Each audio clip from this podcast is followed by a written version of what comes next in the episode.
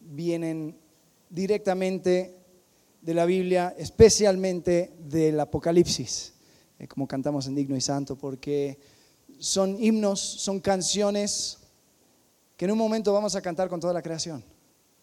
Y qué privilegio es tener ese pequeño adelanto aquí en este momento, ¿no? Entonces, en estos últimos días, estas últimas semanas, bueno, no, más bien, eh, por estos últimos tres meses, hemos estado, hemos estado viendo el libro de Apocalipsis, porque incluyendo las siete iglesias del Apocalipsis, eso ya se fueron siete semanas, y lo que eran estos ocho, eh, perdón, eh, cuatro semanas en lo que estábamos viendo lo demás. Esta semana terminamos con la serie de Apocalipsis. Terminamos de leer y escudriñar como iglesia este libro. Pregunto, ¿quién ha sido, quién, quién, quién o sea, por medio de lo que hemos estudiado, eh, ha podido entender un poco más este libro de Apocalipsis, algo que tal vez nunca hayas visto antes y, diría sí, o sea, a causa de, lo que vimos, puedo entender un poco mejor. Ok, para los demás te pido disculpas, voy a hacer lo mejor que puedo en lo que resta el tiempo. Pero Apocalipsis es un libro estaba diciendo al, grupo de la mañana, es un, libro curioso porque es uno de los únicos libros que trae consigo una bendición por haberlo leído. Hay una bendición, dice en, en el último capítulo, dice, bienaventurados los que leen las palabras de este libro. Entonces, es algo increíble que podamos juntos estar entrando a este tema, tratando de entender qué es lo que va a suceder después de, de ahora o sea, porque todavía no ha sucedido, entonces es en el futuro. Y como dije hace un par de semanas, el pobre Juan, siendo apóstol, exiliado en la isla rocosa de Patmos, eh, a él le llega esta revelación y él está tratando de explicar con las herramientas del primer siglo cosas que van a suceder después del siglo XXI para una audiencia del siglo I. Entonces, como digo, hay muchas cosas que no van a ser necesariamente claros. Hay muchas cosas que vamos a decir, no, esto podría ser esto, esto podría ser lo otro. Eh, pero a Juan le tocó hacer todo ese trabajo. Nosotros podemos sentarnos, leer, especular, pero al pobre Juan a él le tocó escribir esas palabras. Entonces, en el primer capítulo encontramos a Jesucristo glorificado. Encontramos a la persona de Cristo, así como cantamos, encontramos que Él está... Eh, poderoso y listo para reinar. No es el, Mesías humilde, no es el manso el que está listo para ser sacrificado. No, Jesucristo aquí en Apocalipsis capítulo 1 dice que tiene el pelo blanco, es el anciano de días, es el que tiene piel como bronce bruñido, tiene ojos como llama de fuego, que escudriña todo. Y este Jesucristo es el que después manda una carta a las siete iglesias de Asia Menor. Ahora no sé por qué escogieron esas siete iglesias, por qué Jesús escogió, esas siete iglesias, pero yo me imagino que tenga, tiene algo que ver con el hecho de que esas siete iglesias estaban luchando con las mismas cosas con el cual todas las iglesias luchan en algún momento u otro. Que has perdido tu primer amor, que piensas que eres rico, pero en realidad eres pobre, que no eres puro, aunque eres fiel, etcétera, etcétera, etcétera, etcétera. Entonces podemos encontrar aquí un mensaje de Jesucristo para iglesias en específicas, pero también para la iglesia universal, toda la iglesia de todos los tiempos, para que nosotros también podamos disfrutar. Después, en el capítulo 4, si están, si están con su Biblia, la Biblia física, eh, ya abran los Apocalipsis, ya eso cada vez se hace más raro se, escucha menos ojeadas y más... Ah, por cierto, pon silencio en tus teléfonos eh, para que podamos todos disfrutar de este tiempo. Em, Apocalipsis 1, Apocalipsis 2, Apocalipsis, Apocalipsis 3. Llegamos a Apocalipsis 4 y Juan es transportado en una visión al, al, cielo. Dice Apocalipsis 4, versículo 1. Después de esto miré y aquí una puerta abierta en el cielo. Y la primera voz que oí como de trompeta hablando conmigo. Y dijo, sube acá y te mostraré las cosas que sucederán después de estas. Y al instante yo estaba en el Espíritu y aquí un trono establecido en el cielo. Y en el trono uno sentado. Y el aspecto del que estaba sentado era semejante a piedra de jaspe y de cornalina. Y había alrededor del trono un arco iris, semejante en aspecto a la esmeralda. Y alrededor del trono había 24 tronos, y vi sentado en los tronos a 24 ancianos, vestidos de ropas blancas y con coronas de oro en sus cabezas. Y del trono salían relámpagos y truenos y voces, y delante del trono ardían siete lámparas de fuego, los cuales son los siete espíritus de Dios. Ahora, cuando yo digo la, palabra apocalipsis o apocalíptico, eh, ¿cuál es la primera cosa que se les viene a la mente? Muerte, destrucción, meteoritas. Y, generalmente todos los, eh, los, los, lugares importantes del mundo son destruidos primeros. ¿Nunca se les hizo curioso cuando ven una película de destrucción y todo? Siempre agarran la Torre Eiffel, agarran la, la Estatua del Libertad. ¿Cuál agarrarían en México? La pirámide del pueblito. Explotado. No sé. Bueno, hay que, hay que, ¿ves? Por eso los aliens nunca atacan a México. El momento que tengamos nuestra torre Eiffel, olvídalo, ahí van a llegar. Pero bueno, el punto es, cuando hablamos de apocalipsis, cuando hablamos de, o sea, siempre nos viene a la, mente destrucción y muerte y todo. Y sí, en, Apocalipsis encontramos eh, la tribulación, la gran tribulación, y un montón de esas cosas. Podrías hacer un montón de películas así destructivas con lo que se describe aquí. Pero esa palabra, apocalipsis, viene del griego. Eh, es apo, que significa des, y kaluptein, que significa cubrir. Es descubrir, es revelar. Es la revelación de Jesucristo. Es Jesucristo resucitado, revelado. Y si no se acuerda de nada en esta tarde, quiero que se acuerde de esto. El Apocalipsis es la revelación de Jesucristo. Y cuando Jesucristo es revelado, todo cambia. Cuando Jesucristo es revelado, todo cambia. Entonces vamos a ver, aquí Juan está transportado a este, a este lugar celestial, el, el trono del cielo. Y continuamos en Apocalipsis capítulo 5. Hay una escena, algo que sucede aquí. Apocalipsis 5 dice, Vi en la mano derecha del que estaba sentado en el trono un libro escrito por dentro y por fuera, sellado con siete sellos. Aparentemente tenía un rollo y lo que ponían eran sellos en diferentes instantes en el rollo para que para poder avanzar tenías que romper un sello. Eso mostraba que solamente las personas que tenían que leerlo lo leyeran. Dice que había un rollo, un libro escrito por dentro y por fuera, sellado con siete sellos. Y vi un ángel que pregonaba a gran voz, ¿quién es digno de abrir el libro y desatar sus sellos? Y ninguno, ni en el cielo, ni en la tierra, ni debajo de la tierra podría abrir, el libro, ni aún mirarlo. Ahora no sabemos qué contenía este libro. Algunos dicen que era el título de planeta Tierra, algunos dicen que era el Antiguo Testamento, el Nuevo Testamento, algunos decían que eran las profecías que venían después. No sabemos, porque no lo dice, pero sí sabemos que era algo muy, muy importante. Tan importante que nadie era digno de abrirlo ni aún mirarlo. Y aquí dice, y lloraba yo mucho, porque no se había hallado a ninguno, a ninguno digno de abrir el libro, ni de leerlo, ni de mirarlo. Y uno de los ancianos me dijo, no llores. He aquí que el león de la tribu de Judá, la raíz de David, ha vencido para abrir el libro y desatar sus siete sellos. Y miré, y vi que en medio del trono de los cuatro seres vivientes y en medio de los ancianos estaba en pie un cordero como inmolado que tenía siete cuernos y siete ojos, los cuales son los siete espíritus de Dios enviados por toda la tierra. Esto es un poco lenguaje algo metafórico, siete significando un número de perfección, cuernos que es poder y ojos que implica eh, eh, omnisciencia. Entonces vemos este cordero y vino y tomó el libro de la mano derecha del que estaba sentado en el trono. Y cuando hubo tomado el libro, los cuatro seres vivientes y los veinticuatro ancianos se postraron delante del Cordero. Todos tenían arpas y copas de oro llenas de incienso, que son las oraciones de los santos. ¿No sabes dónde van tus oraciones? Ahí se terminan, en estas copas de oro. Son preciosas tus oraciones.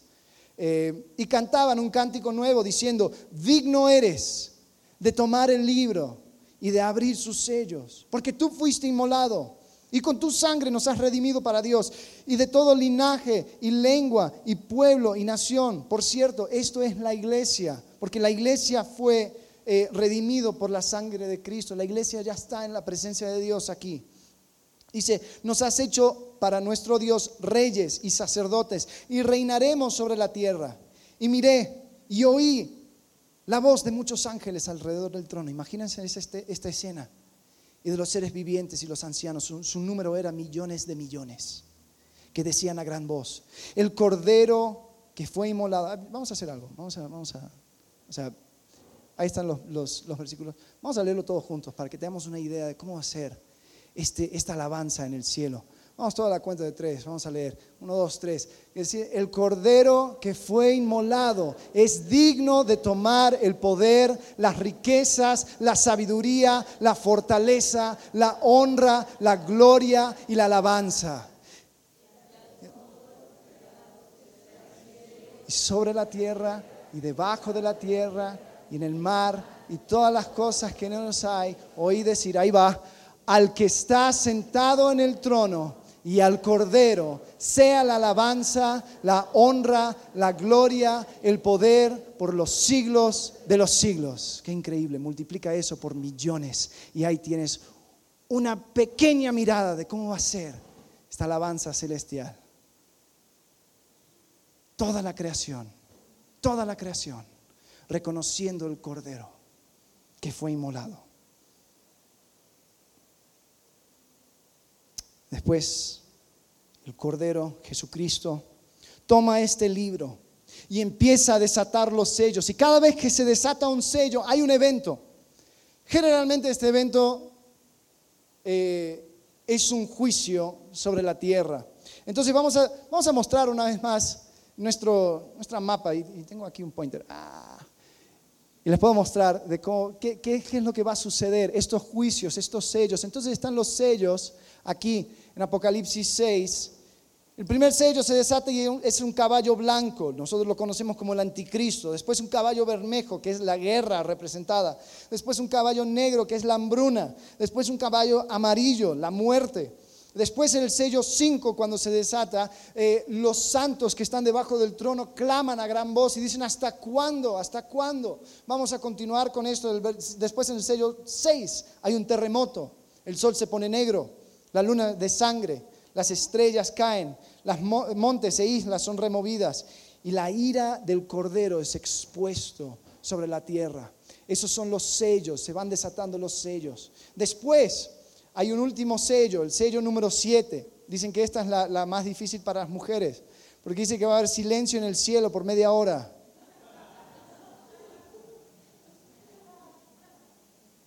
Eso va a ser un sello. Terminan los sellos, después hay trompetas. También estas trompetas son juicios. Suena la primera trompeta, hay granizo y fuego mezclado con sangre. Suena la próxima trompeta, una montaña ardiendo, estirado al mar y un tercio del mar se convierte en sangre. La tercera trompeta, una gran estrella cae sobre los ríos y envenena el agua. La cuarta trompeta, dice que hay una tercera parte del sol y la luna que son heridas, como que, como que eh, el, sol no resplandece tanto, entonces hay oscuridad. Después la quinta trompeta, hay otra, otra estrella, otro, otra cosa que viene del cielo, que cae, dice que abre un pozo en un abismo y ahí salen langostas y ahí encontramos las limitaciones del pobre Juan tratando de descubrir cómo, son estas langostas, si es metafórico, si es eh, algo literal, pero lo que sí sabemos es que es malo. Entonces sucede esto después de la quinta trompeta la sexta trompeta, hay cuatro ángeles que son desatadas y matan una tercera parte de todos los hombres. Después la séptima trompeta, el templo de Dios se abre en el cielo, se puede ver el altar y dice que hay relámpagos, voces, truenos, terremotos y granizos. Yo leo esto y digo, gracias a Dios no voy a estar.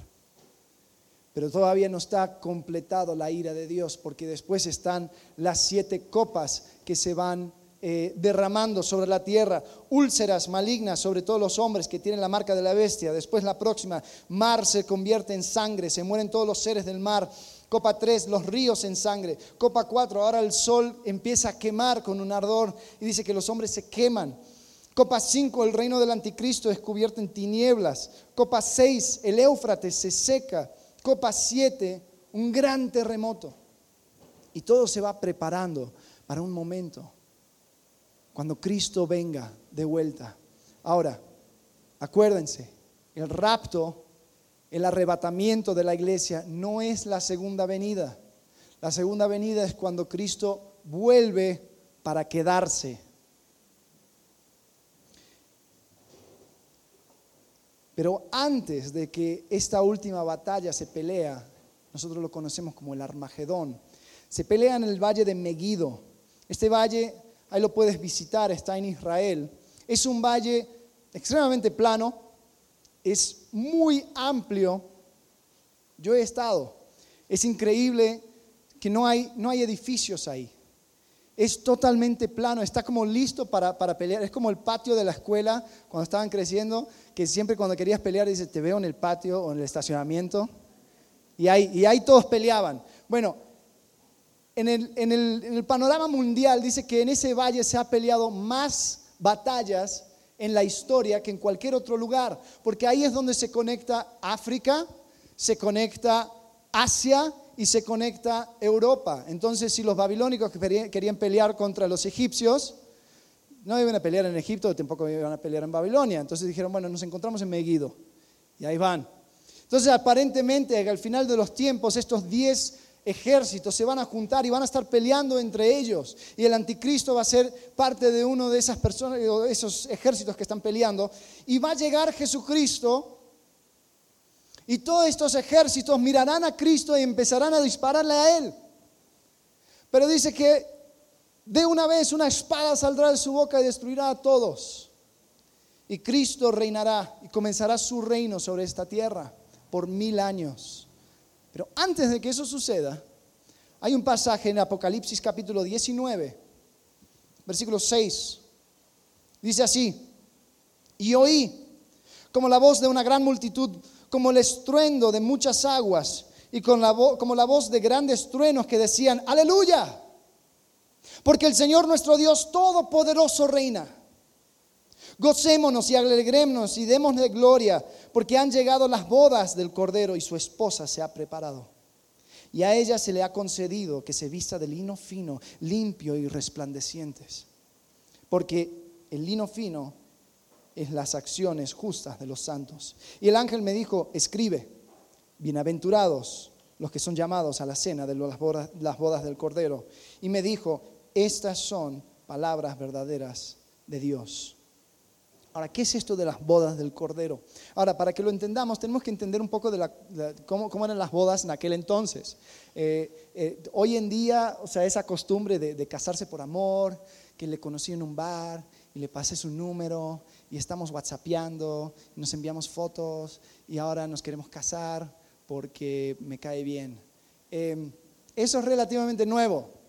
Eh, tú antes, tú no casabas por amor, tú amabas al que casabas. Entonces, o sea, toda la familia estaba involucrado en esto. Tu papá, generalmente el papá del novio, escogía a la novia y hacían un trato entre ellos y decidían a ver cómo va a ser esto, cómo va a ser el precio, qué cobras, no sé qué, no sé cuánto. Después decidían, ok, perfecto, tu hija eh, se va a casar con mi hijo y así lo vamos a hacer. Y después, eh, si quieren un ejemplo de esto, lo pueden encontrar en, en Génesis, cuando encuentran a Abraham, que va, que, que, envía un siervo para que busque a una esposa para su hijo Isaac. Bueno, después lo que sucede es que ya cuando están comprometidos, llega un momento donde el novio va a la casa de la novia con sus amigos, la, lleva con él a su casa para iniciar el matrimonio o, las bodas. Eh, la novia no sabía cuándo eso iba a suceder, pero tenía que estar lista por cualquier cosa, porque llegaba así a la noche, ¡eh! llegamos, ya a la casa, se acabó. Eh, y después preparaban una gran fiesta con todos los invitados, con todos los amigos y celebraban las bodas. Ahora, y esto podía durar varios días. Eh, la verdad, hoy en día las bodas son tan complicadas que doy gracias que es uno de los pocos eventos sociales que no, sucede muchas veces en la vida. Eh, Pero bueno, las bodas del Medio Oriente sí eran un poco diferentes. Y si lo comparamos con lo que hizo Cristo, fíjense, Dios Padre envía a su Espíritu a que te busque a ti y a mí, a que nos convenza de juicio, de justicia y de pecado, para que podamos ser parte de su cuerpo. Una vez siendo parte de Él, va a llegar un momento que nosotros no conocemos donde el, novio va a llegar por su novia y nos va a llevar con Él a su casa para comenzar las preparaciones para esta gran fiesta. Y esa gran fiesta se llaman las bodas del Cordero. Bienaventurados todos los que son parte de las bodas del Cordero, porque significa que es la novia de Cristo, del Cordero. Entonces, hay un tipo de celebración en el cielo antes de que llegue Cristo por segunda vez. Y después para tener su gran fiesta viene con todos sus ejércitos. Y comienza a reinar sobre esta tierra. Fíjense lo que dice en Apocalipsis capítulo 20, versículos 1 al 10. Dice, vi a un ángel que descendía del cielo con la llave del abismo y una gran cadena en la mano y prendió al dragón, la serpiente antigua que es, que es el diablo y Satanás, y lo ató por mil años y lo arrojó al abismo y lo encerró y puso su sello sobre él para que no engañase más a las naciones hasta que fuesen cumplidos mil años. Después de esto debe ser desatado por un poco de tiempo. Y vi tronos y se sentaron sobre ellos los que recibieron facultad de juzgar. Y vi las almas de los decapitados por causa del testimonio de Jesús y por la palabra de Dios. Los que no habían sido los que no habían adorado a la bestia ni a su imagen y que no recibieron la marca en sus frentes ni en sus manos y vivieron y reinaron con Cristo mil años. Pero los otros muertos no volvieron a vivir hasta que se cumplieron mil años. Esta es la primera resurrección. Bienaventurado y santo el que tiene parte de la primera resurrección. Y la segunda muerte no tiene potestad sobre ellos, sino que serán sacerdotes de Dios y de Cristo y reinarán con él mil años. Cuando los mil años se cumplan, Satanás será suelto de su prisión y saldrá a engañar a las naciones que están en los cuatro ángulos de la tierra, a Gog y Magog, estos son lugares a fin de reunirlos para la batalla, el número de los cuales es como la arena del mar. Y subieron sobre la anchura de la tierra y rodearon el campamento de los santos y la, ciudad amada. Y de Dios descendió fuego del cielo y los consumió. Y el diablo que los engañaba fue lanzado en el lago de fuego y azufre donde estaban la bestia y el falso profeta. Y serán atormentados día y noche por los siglos de los siglos. Ahora, ¿qué, ¿de qué está hablando? Cristo llega y establece su reinado sobre la tierra. Es esta tierra. Nada cambia. Él viene y establece su reinado sobre esta tierra. Físicamente, Él eh, va a estar en Jerusalén. Las personas que sobrevivieron la gran tribulación van a entrar en este reino milenial.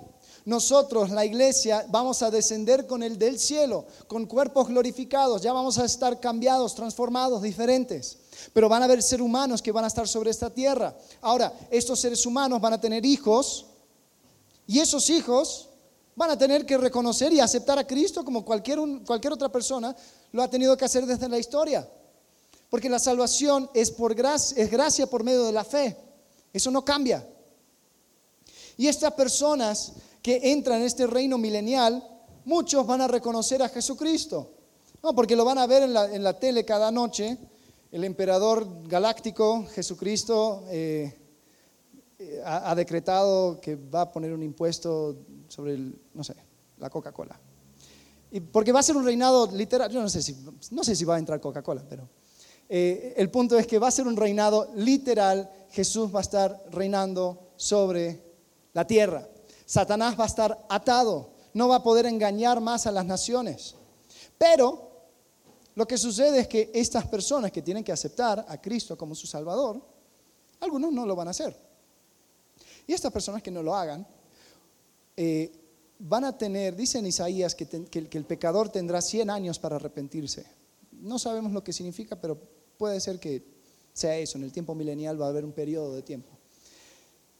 Cuando Satanás es, suelto, es soltado, eh, él va y él atrae a toda esa gente para ir y atacar a Jerusalén donde está Jesucristo. Pero dice que va a ser una batalla corta porque descenderá fuego del cielo y ya se acabó. Pero de esa manera Satanás será atada por el resto de la eternidad. Ahora, ¿por qué? Se me hace un poco raro. ¿Por qué abrir este paréntesis? ¿no? Entre la segunda venida de Jesucristo y la eternidad, un periodo de mil años donde vamos a estar sobre la tierra, algunos van a estar reinando, pero todos vamos a estar. Em, ¿Qué propósito tiene el milenio? ¿Qué propósito tiene? Bueno, curiosamente, tenemos un Dios que le gusta cumplir sus promesas. Y Dios hizo muchas promesas, especialmente a su pueblo Israel. Por ejemplo, Él prometió en 2 Samuel capítulo 7, versículo 16, dice esto a David, será afirmada tu casa y tu reino para siempre delante de tu rostro y tu trono será estable eternamente. Le dice a David, David, alguien de tu linaje va a estar sentado sobre un trono por el resto de la eternidad. Ahora, si vamos a Israel ahora, no encontramos ningún linaje de David. Encontramos un presidente, un primer ministro, todo un sistema democrático. No encontramos ninguno reinando. Pero va a llegar un momento donde alguien de la raíz de David, del linaje de David, se va a sentar sobre un trono y va a reinar. Eso es Jesús. Él va a cumplir esa promesa. Otra promesa que van a cumplir en este tiempo, en el milenio, es que Israel va a estar en paz en su tierra y van a estar juntos con Dios. En Ezequiel capítulo 36, versículo 28. Ezequiel 36, 28 dice, habitaréis en la tierra que di a vuestros padres y vosotros me seréis por pueblo y yo seré a vosotros por Dios. Después también habla en Romanos capítulo 8 que toda la creación gime y está esperando ese momento de ser librados de este, de este periodo, este tiempo de pecado, este tiempo donde, donde Satanás, dice, fíjense, dice que en, en 2 Corintios 4:4 4, llama a Satanás el Dios de este siglo. Él es el que está encargado ahora. ¿Cómo será este tiempo donde la tierra no estará sujeto a Satanás? Será increíble, será increíble. Habrán muchos cambios, habrán muchas, muchas cosas diferentes. Nosotros vamos a estar con cuerpos glorificados. No sabemos lo que significa eso, pero va a ser diferente, va a ser mucho mejor. Imagínense, Adán y Eva ¿no? vivieron por mil años con un ADN firmado por Dios. Él lo hizo. Nosotros vamos a tener un cuerpo similar a eso. Y vamos a estar sobre esta tierra, de manera física. Eh, no vamos a estar con arpas sobre una nube como muchos piensan. Ahí está el angelito, y tiene arpa. Sí, porque muchas personas lo piensan y dicen, ah, qué aburrido. Para eso me voy al, infierno. El infierno no es una fiesta de rock and roll perpetua, ¿eh? tampoco. Quítense esa idea. Eh, entonces, habla de este tiempo, el reino milenial, donde, donde Dios cumple sus promesas, tanto a Israel como a la creación. Y va a estar reinando por mil años. Después, Apocalipsis capítulo 21, algo sucede. Segunda de Pedro nos da un poco de, un vistazo, dice que los elementos arderán y todo se quemará y todo se, se hará nada y habrá una nueva creación, porque en Apocalipsis 21 dice, vi un cielo nuevo y una tierra nueva, porque el primer cielo y la primera tierra pasaron y el mar ya no existía más. Y yo, Juan, vi la santa ciudad, la nueva Jerusalén, descender del cielo, de Dios, dispuesta como una esposa ataviada para su marido. Y oí una gran voz del cielo que decía, he aquí el tabernáculo de Dios con los hombres, y Él morará con ellos, y ellos serán su pueblo, y Dios mismo estará con ellos como su Dios. Enjugará Dios toda lágrima de sus ojos, y no habrá muerte, ni habrá más llanto, ni clamor, ni dolor, porque las primeras cosas pasaron. Y el que estaba centrado en el trono dijo, he aquí, yo hago nuevas todas las cosas. Y me dijo, escribe porque estas palabras son fieles y verdaderas. Y me dijo, hecho está, yo soy el alfa y la omega, el principio y el fin. Al que tuviere sed, yo le daré gratuitamente de la fuente del agua de la vida. El que venciere heredará todas las cosas y yo seré su Dios y él será mi hijo y encontramos que hay un cielo nuevo, tierra nueva, hay, todo cambia. Y estaremos así por toda la eternidad. Ahora, nuestra mente no puede captar esto. Todo lo que tú has sentido en tu vida, lo que yo he sentido en mi vida ha tenido un comienzo, ha tenido un fin. Eh, a, tal punto que cuando estás, cuando estás teniendo un momento muy agradable, muchas veces nuestra mente nos deprime en, ese momento eh, tan agradable porque decimos, pronto se va a acabar. Y nos sentimos mal. Eh, yo, me acuerdo, mi, hermanita es un poco perseguida. mi, hermana mayor, bueno, tengo dos hermanas menores, pero la, menor, Michelle, sacó a mi otra hermanita a, ir en bicicleta. Y estaban en bicicleta y estaban pasando un buen tiempo. Y después mi hermanita empezó a llorar. Y Michelle dice, ¿qué, te pasa? No, es que ustedes nunca me sacan en ningún lado. Y, saliendo en bicicleta empezó a llorar y empezó a quejarse porque, porque era tan raro esos momentos. Y, y así somos, ¿no? Nunca podemos disfrutar nada. Porque los momentos increíbles de nuestras vidas empezamos a pensar cuándo se va a acabar, cuándo se va a ir. Bueno, la eternidad no tiene fin. No hay un momento donde vamos a, dejar de estar en la presencia de Dios. Y es algo increíble. Es algo que ojo no ha visto, ni, ni cosa que ha entrado en la mente del hombre. Y dice en Apocalipsis 22, 5, dice, no habrá más noche. No tiene necesidad de luz de lámpara ni luz del sol, porque Dios el Señor los iluminará y reinarán por los siglos de los siglos. Versículo 7 dice, he aquí vengo pronto. Bienaventurado el que guarda las palabras de la profecía de este libro. Ahora, quiero recalcar, este libro, Apocalipsis, es la revelación de Jesucristo. Y cuando Cristo es revelado, todo cambia. Cuando Cristo es revelado, todo cambia. Y si podemos ver algunas cosas, algunas cosas que, tal vez no son tan aparentes en, ver de las bodas del Cordero, ver el milenio, ver la eternidad, quiero resaltar esto. La primera cosa, Apocalipsis capítulo 19, versículo 8, dice esto, y a ella, la iglesia, o sea, tú y yo, se le ha concedido que se vista de lino fino, limpio y resplandeciente, porque el lino fino es las acciones justas de los santos. La primera cosa que quiero recalcar aquí es esto. Cristo nos concedió vestirnos de blanco, no teniendo una justicia propia. ¡Wow! Creo que todos hemos escuchado o presenciado una boda donde la novia realmente no tendría que haber ido de blanco. ¿No? Y todos, no puedo creer que yo sí la conozco.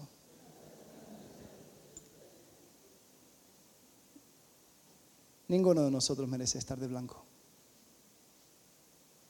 Ninguno de nosotros merece estar delante de Dios sin mancha. No. Ninguno de nosotros debe estar, merece estar delante de Dios. Punto. Pero dice que Cristo a su iglesia le ha concedido el vestirse de blanco, de lino fino, limpio y resplandeciente. Y dice aquí que el lino fino es las acciones justas de los santos. Ahora, en Isaías 64, 6 encontramos que nuestras buenas obras son como trapos de inmundicia, son sucias, no tienen valor alguna, porque delante de Dios tú no puedes hacer nada para quitar el pecado que ya cometiste. Sin embargo, muchos de nosotros pensamos que, Dios tiene una gran balanza y es como que, mmm, hizo algo malo y aquí hizo una buena obra y al final es como que, ¡ting! entra mi hijo. No, así no funciona. Así no funciona la redención, así no funciona la eternidad. Eh, estás muy equivocado. Es una gota de veneno, ya no sirve el tinaco. No sirve.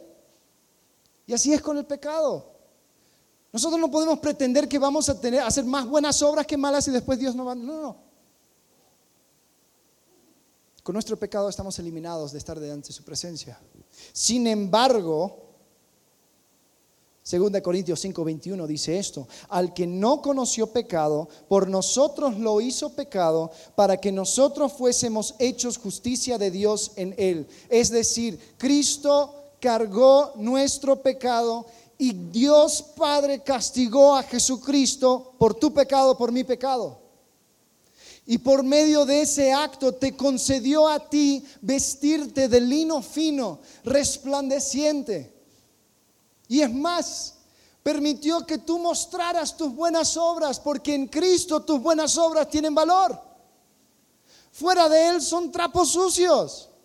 Ay, sí, porque estoy tratando de ganarme el puesto, porque estoy tratando de mostrar cuán bueno soy, porque quiero merecer un lugar. No. En Cristo tus buenas obras resplandecen porque le dan gloria a Él. En Cristo ahora eso tiene valor. Qué increíble. Piensen en eso.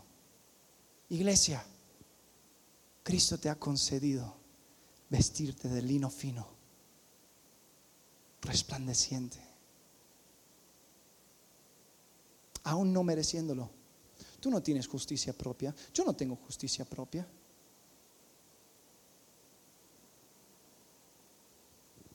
La próxima cosa que quiero recalcar aquí, al hablar del Apocalipsis, la revelación de Jesucristo, es esto. Cristo nos concedió reinar con Él, no teniendo una autoridad propia. No tenemos justicia propia, no tenemos autoridad propia. Fíjense lo que dice en 1 Corintios, capítulo 6, versículos 2 y 3. Está hablando de asuntos legales, pero, pero mete esto. Dice, ¿o no sabéis que los santos han de juzgar al mundo? Versículo 3 dice, ¿o no sabéis que hemos de juzgar a los ángeles? Muchos de nosotros tal, vez tenemos un angelito arriba, una repisa para que nos cuide, para que nos guarde y todo lo demás. No, no, tú vas a estar juzgando a ese ángel. Ellos se van a sujetar a tu juicio. No tiene sentido. ¿Yo qué autoridad tengo para juzgar al mundo? ¿Yo qué autoridad tengo para juzgar cualquier cosa creada? O sea, basta con, con juzgarme a mí mismo. Pero dice que Dios en su gracia y su misericordia va a permitir que reinemos con Él, que estemos con Él sobre esta tierra. Una posición de autoridad. Ahora, tú no tienes autoridad propia. Yo no tengo autoridad propia. Todo lo que tengo me fue otorgado por Cristo. Es increíble. Mira lo que dice Efesios capítulo 2, versículos 4 al 6. Pero Dios, que es rico en misericordia por su gran amor con que nos amó, aun estando nosotros muertos en pecados, nos dio vida juntamente con Cristo. Por gracia sois salvos. Y juntamente con Él nos resucitó y asimismo nos hizo sentar en los lugares celestiales con Cristo Jesús. Yo no entiendo eso. ¿Sabes por qué? Porque hubiera bastado con que Cristo me salvara del infierno y que me ponga en el limbo. ¿No? ¿Ustedes conocen todo lo que toman catequismo? ¿Saben lo que es el limbo? No existe. Pero si existiera, yo estaría agradecido a Cristo por toda la eternidad por haberme sacado del infierno. Hubiera bastado con que Cristo me hubiera salvado y puesto en un rincón del cielo, comiendo migajas de vez en cuando. Y aún así le hubiera agradecido por toda la eternidad. Hubiera bastado simplemente poder verle por un segundo y saber que este es mi creador. Pero dice que vamos a estar delante de su rostro por el resto de la eternidad.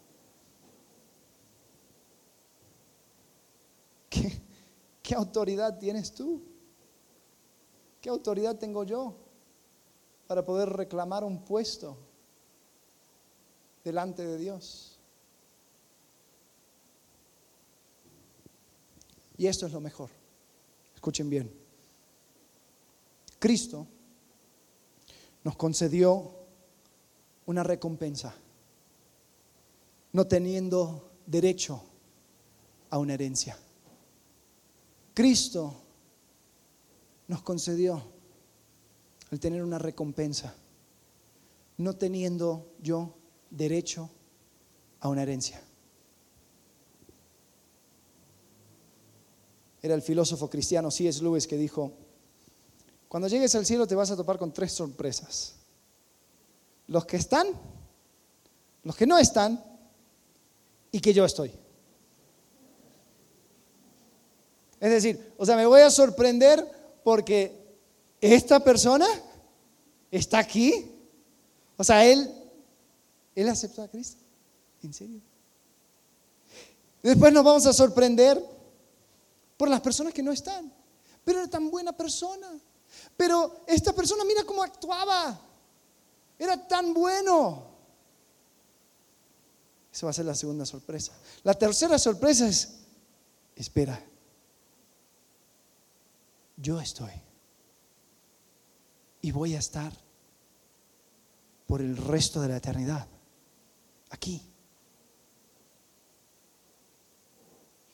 No quiero imaginarme esa sorpresa. No quiero imaginarme cómo va a ser.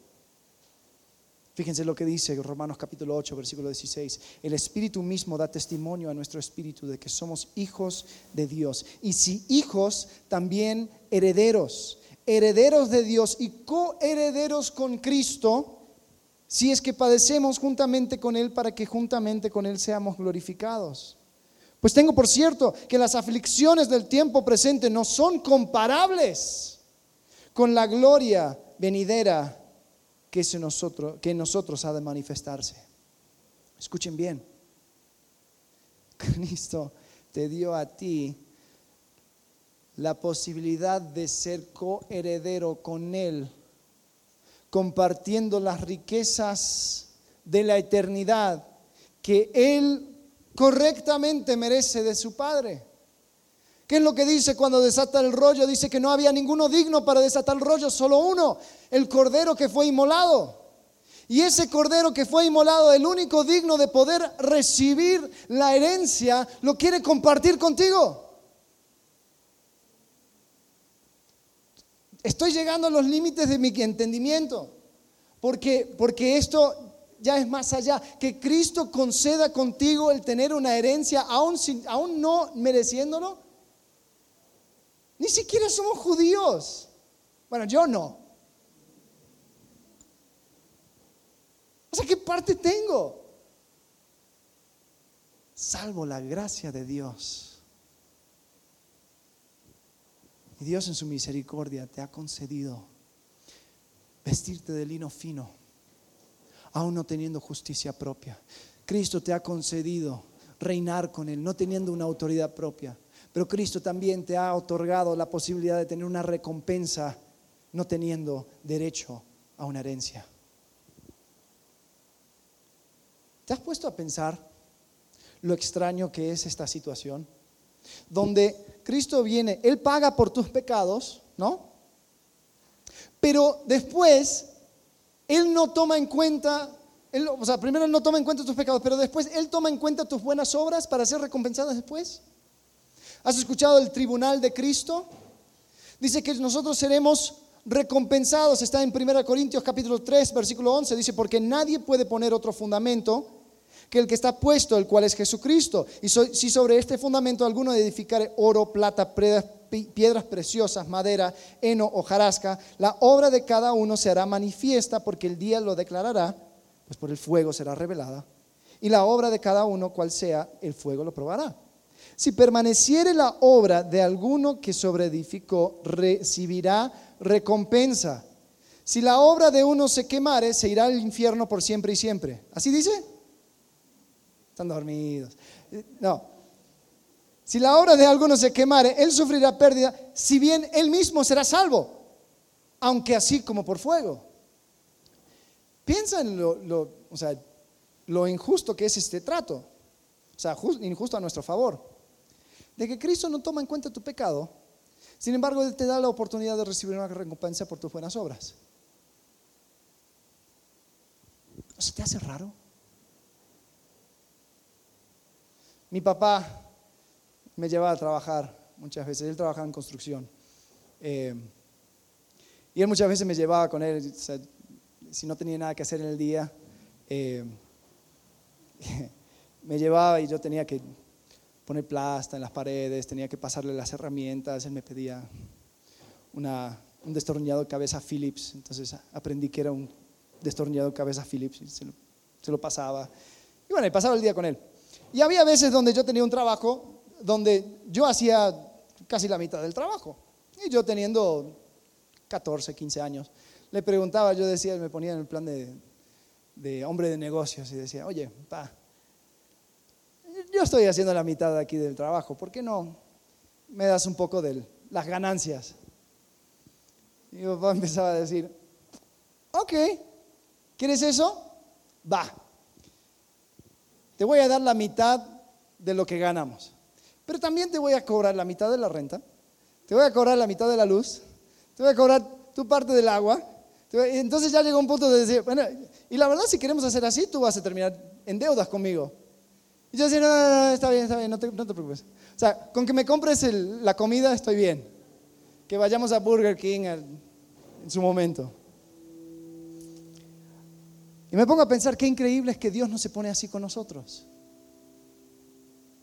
Porque nosotros estamos viviendo esta vida agradecidos por lo que Cristo ha hecho, agradecidos por, por, por el hecho de que tenemos ganado un puesto en la eternidad. Y aún así decimos, oye Dios, y pues en el cielo, ¿qué hay? ¿Qué hay para mí? A mi, a mi parte. Y en su misericordia y en su gracia dice, ¿sabes qué? Vas a recibir una recompensa. Tu arduo trabajo aquí, hay un galardón. Y no solamente el hecho de que te, tienes ese puesto guardado. Te voy a dar más.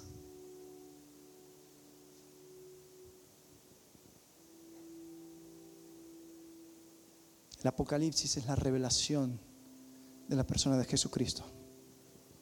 Y cuando Jesucristo es revelado, todo cambia. Te quiero preguntar, ¿Cuál va a ser tu respuesta al entender a Jesucristo así de esta manera? A entender de que Él tiene para ti lino fino, resplandeciente, aunque no tengas tu justicia propia. Tiene un puesto para que tú reines con Él aún no teniendo una autoridad propia. Y tiene una herencia para ti, coheredero con Cristo, no teniendo derecho alguna. Eso, ¿cómo impacta tu diario vivir?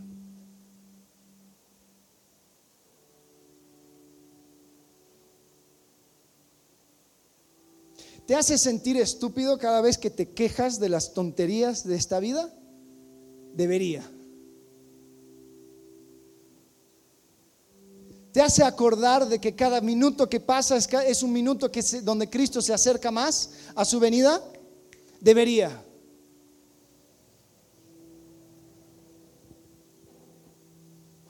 Cuando Cristo es revelado, todo cambia. Todo cambia. Hay algunos que toman esto y, lo usan más para, para, para hablar orgullosamente, ¿no? Y dicen, no, es que yo soy hijo del rey, o yo soy una princesa, y, y, yo merezco más, y yo no sé qué, no sé cuánto, y yo declaro en el nombre de Jesús que tenga un auto de lujo, sí, porque yo soy hijo del rey. Así no funciona. O sea, el hecho de que tenemos el puesto ahí es pura gracia.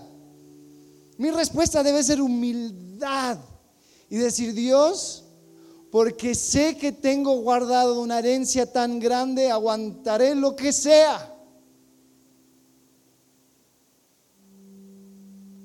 Mi recompensa está en el cielo. De otra manera, Pablo no hubiera dicho, pues tengo por cierto que las aflicciones del tiempo presente no son comparables con la gloria venidera que en nosotros ha de manifestarse. Va a llegar, va a llegar. Como dice Habacuc, aunque tardare la visión, va a llegar. Ya terminando, hay una escena, esta película, La lista de Schindler, no sé si lo vieron, donde Schindler era una persona que salvó a muchos judíos eh, por negocios que hizo con los nazis, como comprando a los judíos y después librándoles. Y al final de la película hay una escena muy poderosa donde, donde él se da cuenta O sea, ¿cómo es que las cosas que realmente valen la pena? Porque empieza a mirar su anillo y dice, con este anillo podría haberlo vendido y podría haber comprado dos judíos y, haber salvado. Con este coche hubiera podido venderlo, venderlo y, podría haber salvado a, 20 judíos y, se, se pone a llorar. Aún habiendo hecho tantas cosas, se pone a llorar porque dice, es que ahora me doy cuenta de que todas estas cosas materiales no tienen valor. Te digo, o sea, vuelvo a este mismo punto, cuando Cristo es revelado, todo cambia. Cuando Cristo es revelado en su gloria, te voy a decir que nos vamos a dar cuenta que este minuto, que esta hora, que este día, que este año, que, este tiempo fue gastado. Es heno, es hojarasca, se quema con el fuego, solamente las cosas con valor eterno quedan. La pregunta es, ¿qué cambia en ti? cuando Cristo es revelado en tu vida? ¿Qué cambia en ti?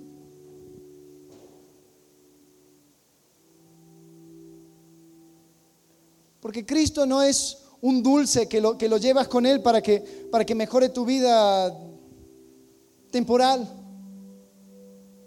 No es un pasatiempos. O lo que estuvimos hablando por las últimas cuatro semanas, ¿son verdades o, no? Eh, o sea, si no son verdad, pues vayamos a nuestras casas y disfrutamos la vida que tengamos. Pero si es verdad, si hay una eternidad, si hay un momento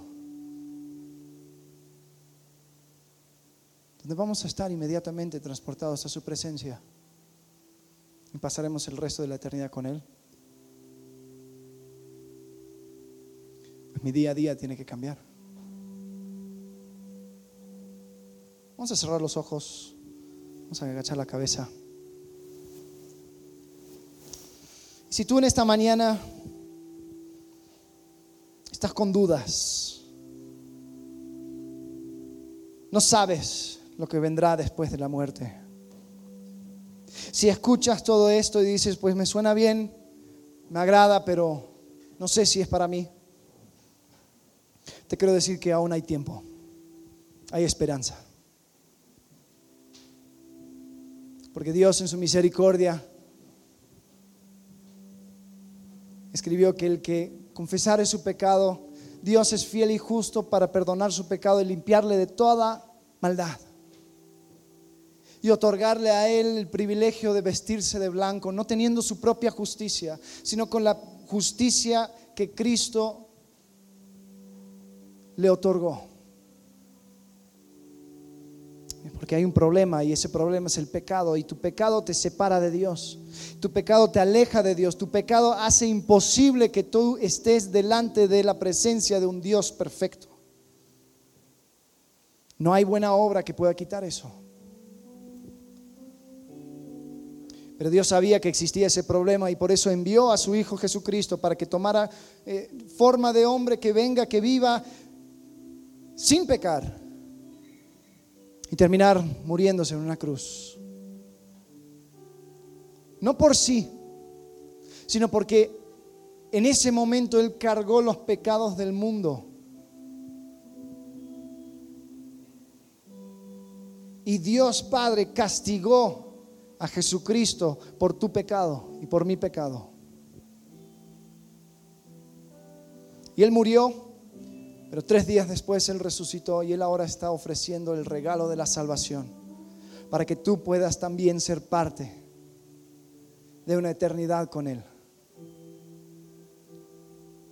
Y si en este momento eso es lo que quieres, si en este momento eso es lo que, lo que tú reconoces como verdad, ¿por qué no se lo dices a Dios?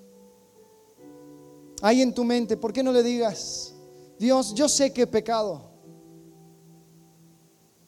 Yo sé que merezco el infierno. Estar lejos de ti por la eternidad, Señor, por lo que yo he hecho. Pero sé que enviaste a tu Hijo Jesús para morir en la cruz. Te pido que me salves, que limpies mi pecado, que me des vida eterna. Quiero estar contigo.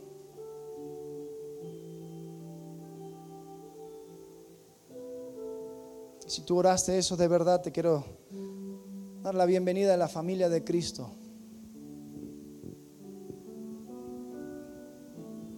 Porque solamente por medio de Él, por creer en Él, que podemos ser salvos. Padre, para todos nosotros, que un día entendimos eso, te pido que podamos vivir cada día reconociendo el hecho de que tú un día volverás. Señor, ha sido revelado en este último libro de la Biblia. Nos has mostrado tu gloria, has mostrado tu justicia, has mostrado tu amor y tu misericordia. Señor, queremos tenerlo presente cada día para que por medio de nuestras acciones, nuestros pensamientos, podamos reflejar el hecho de que un día tú fuiste revelado a nuestras vidas. Te agradecemos. En el nombre de Cristo Jesús, el Todopoderoso. Amén.